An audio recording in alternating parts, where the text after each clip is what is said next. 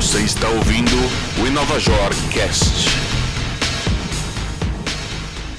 Olá, eu sou Renato Cruz e este é o Inovajor Cast. O tema de hoje é o relacionamento entre grandes empresas e startups. Está aqui comigo o Renato Povia, gerente de inovação da CPFL. Tudo bem, Renato? Tudo bem, Renato. É um prazer estar aqui hoje participando do podcast. E também o Heitor Tozeto, diretor de vendas da Pixforce. Tudo bem, Heitor? Tudo ótimo e vocês? Obrigado pela oportunidade de falar um pouco de tecnologia.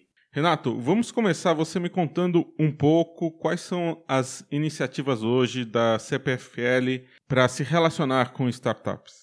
Ah, legal. É, a CPFL é um grupo grande, né? Um grupo bastante grande aí do, que atua com energia no interior do estado de São Paulo. E a gente já está com essa ideia de trabalhar com startup já há alguns anos, né? Já há pelo menos três anos.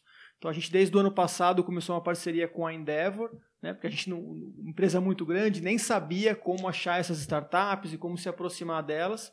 A gente fez uma rodada de aceleração de startups no, no ano passado, onde a gente selecionou 12 startups e basicamente começa uma etapa de aceleração que é trazer essas empresas mais para perto, explicar um pouco como é que o nosso setor funciona, é explicar como é que uma grande empresa funciona é, e também ouvir bastante e entender como é que as startups funcionam e daí começar a plantar algumas sementes que depois vão virar, vão virar projetos. A gente fez essa rodada no ano passado e esse ano está seguindo, o sucesso foi bastante grande, né? E por isso a gente está repetindo esse modelo nesse ano com o mesmo modelo. E Heitor, vocês estão participando dessa iniciativa? Sim, a, gente passou por um processo seletivo longo, bem árduo, né, que é preparado pela Endeavor, que é um parceiro da CPFL, um, ponto importante aqui, muito feliz escolha da CPFL em encontrar a Endeavor. E aí a gente já vem trabalhando junto há mais ou menos uns três ou quatro meses. A parte bem interessante desse projeto da CPFL é que, por, de um lado, a gente tem a Endeavor apoiando a gente como startup a nos estruturarmos, Startups têm uma, têm, por natureza, tem que crescer muito rápido e isso leva a algumas desorganizações no meio do caminho. Tem até um bordão nosso, é que se está tudo sob controle, você não está rápido bastante. Uhum. Então, a, essa mentoria da Endeavor ajuda muito nesse ponto. E por outro lado, a gente se aproximando da CPFL, do mundo CPFL, a empresa a qual a gente já tinha já contrato vigente, mas um contrato muito pequeno, a gente abriu muitas portas para várias outras oportunidades e um ponto importantíssimo aqui é que o trabalho que a CPFL está desenvolvendo junto com a Pixforce, nossa proposta de projeto desenhada junto, é uma inovação mundial. A gente está trabalhando para fazer a tecnologia inédita no mundo. Isso é fantástico. Não seria possível Pixforce sozinho e eu acho que também não seria possível CPFL sozinho para conseguir fazer as coisas na velocidade certa. E qual é esse projeto? A gente está desenvolvendo um sistema para que auxilia na priorização de, de poda. Parece uma coisa super simples, mas não é. Se você pensar o tamanho da área que a, que a CPFL tem que administrar de redes de distribuição, eu estou falando aí poste de rua, e o que a gente está se propondo fazer é um sistema com três sensores que a gente vai analisar a proximidade da vegetação dos postes. Então o carro vai, como se fosse aquele Google Maps, né? ou desculpa, Google, Google Street View, ele vai passar pelas ruas e a gente vai conseguir identificar o poste, identificar o fio, identificar a árvore, medir a proximidade da árvore do fio, calcular essa distância e avaliar se isso está próximo de ser necessário fazer a poda ou não.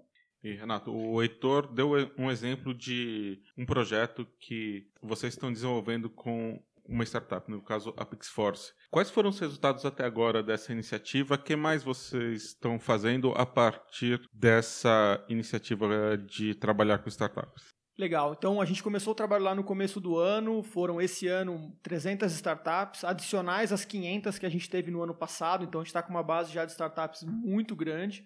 É, a gente fez a seleção ali é, no final de junho e desde então estamos trabalhando com essas startups. A Pixforce é uma das, das 12, né? a gente tem outras 11.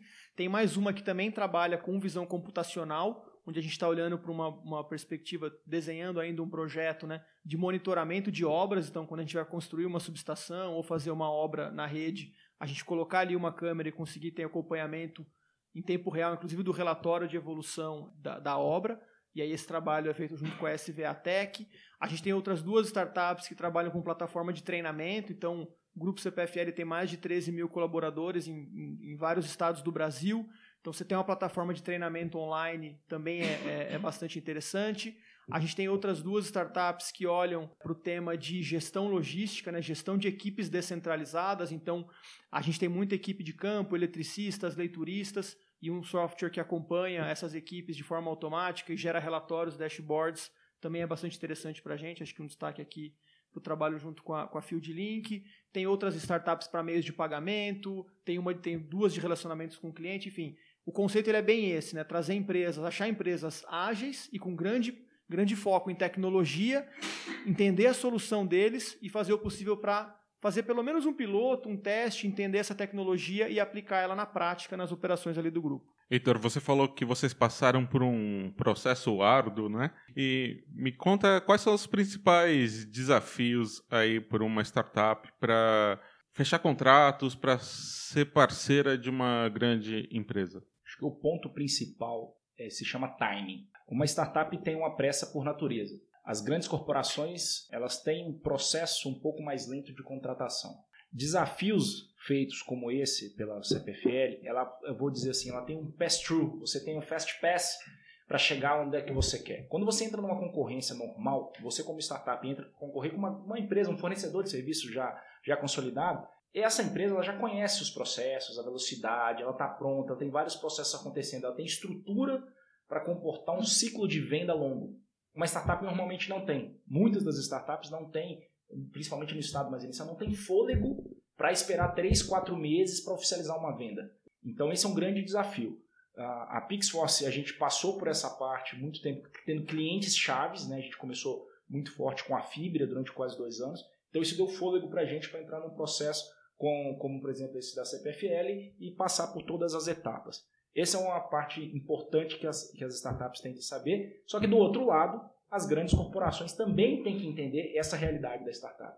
Então é ali achar um, um meio do caminho que atenda as duas, as duas expectativas. Vitória, quanto tempo existe a Pixforce? Qual é o tamanho de vocês hoje? Resumindo, assim, bem rápido a nossa história, a gente começou em 2015 com uma empresa de projeto e fabricação de drones. Só que rapidamente a gente percebeu que não dava para competir com os chineses, não, não, era, não era ali que estava o valor. O valor estava em que fazer com a quantidade de imagens que a gente coletava com os drones. Para vocês terem uma noção, em um dia bom de voo, a gente consegue coletar 3 mil hectares de uma fazenda de, de imagens. Só que aí, quantos dias de processamento você precisa de uma pessoa olhando para aquela tela? Então foi quando a gente desviou o foco, mais ou menos ali no final de 2016, a gente foi para um caminho de interpretar e colocar inteligência artificial para para interpretar essas imagens. Uh, hoje a Pix tem 30, 30 funcionários, a gente já está na, na, na, rodada seed agora, já estamos bem encorpado assim. Ainda, só para falar, né? A gente ainda está longe de ser um unicórnio, né? Que está na moda esse nome, longe disso. Quem sabe a gente chega nesse ponto.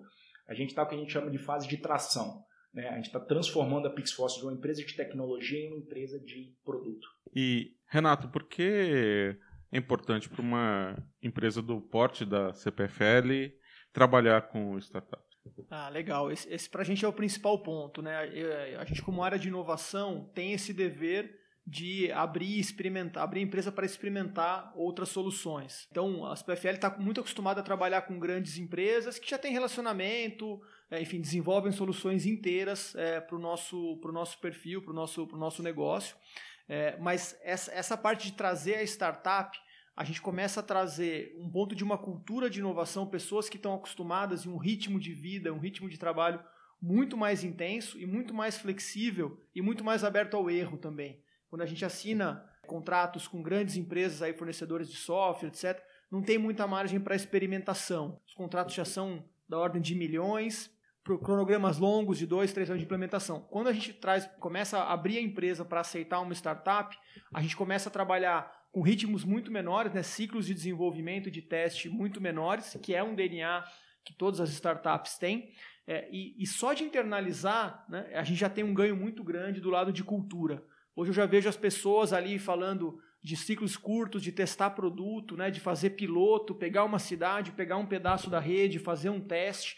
E, e com isso, e a, a, curva de aprendizado nesses testes ela, é, ela é fantástica. Então, o primeiro, o primeiro benefício, sem dúvida, é esse da própria cultura de inovação, de estar aberto ao erro e à experimentação.